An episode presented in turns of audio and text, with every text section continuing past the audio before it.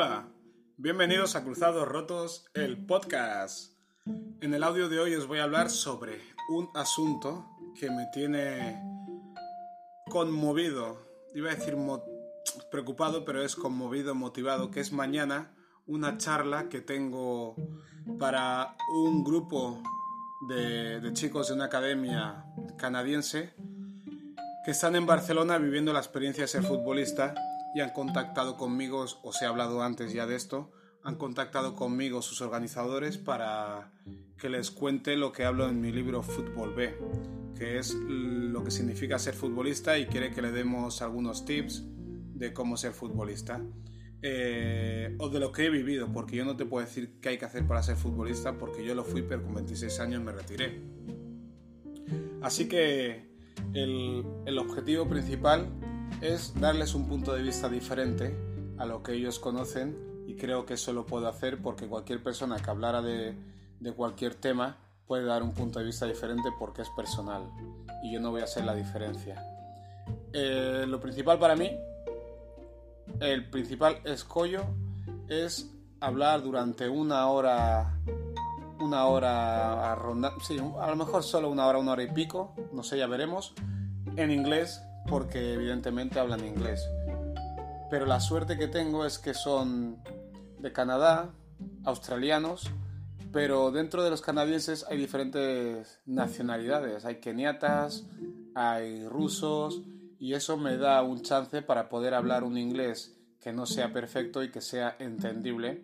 Tengo que hablar tranquilo, más que tranquilo, lento, para poder pronunciar mejor y pensar más las palabras concretas, concretas, croquetas, croquetas, las palabras indicadas y no trabarme, porque siempre he utilizado un truco que realmente es una basura cuando hablo inglés, que es hablar rápido, pensando que hablando rápido es más fácil pasar por un hablante fluido. Y lo que consigo cuando hablo rápido en inglés es pronunciar peor. Pero es una cosa que ocurre habitualmente a los que nos hablamos a nosotros mismos en inglés para practicar dentro de nuestra cabeza. Que en nuestra cabeza suena genial y cuando lo sacas por la boca es... Y dices, ¿cómo puede ser que esté pensando en inglés por dentro de mi cabeza de una manera tan fluida, tan bonito y con tanto acento, y luego cuando lo saco fuera cambia la velocidad. Pasa con las, ideas y la ejecución. Esa es la diferencia entre los genios y los no genios, los conseguidores y los no conseguidores. La idea y la ejecución. Cuando se juntan ambas, sale el proyecto perfecto. Entonces mañana mi objetivo es que la idea y la ejecución estén en armonía. Y para ello me traigo a Edu Samarra, uno de mis correctores en el libro de Ulises, Diario Futbolista Pobre, que me va a ayudar haciéndome el soporte y aportando su punto de vista a muchos de los aspectos que voy a sacar a la luz, como ya he hecho otras veces, y él, a ser un psicólogo, aparte de un coach de comunicación y otras cuantas cosas y hablar 10.000 idiomas y pico, pues podrá ayudarme para que no tenga que soltar yo la chapa entera.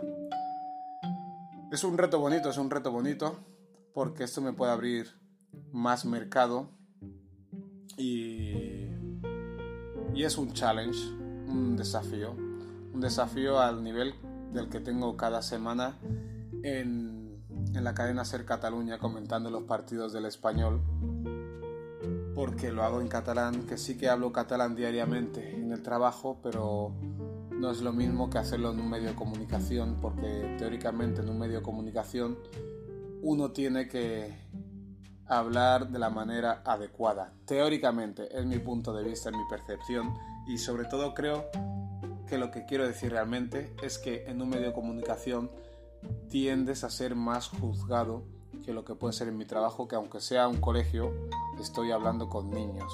Entonces ellos no son tan exigentes a la hora de, de, utilizar el lenguaje, aunque nosotros como adultos y docentes sí que tenemos que ser exigentes y ofrecerles el mejor lenguaje posible.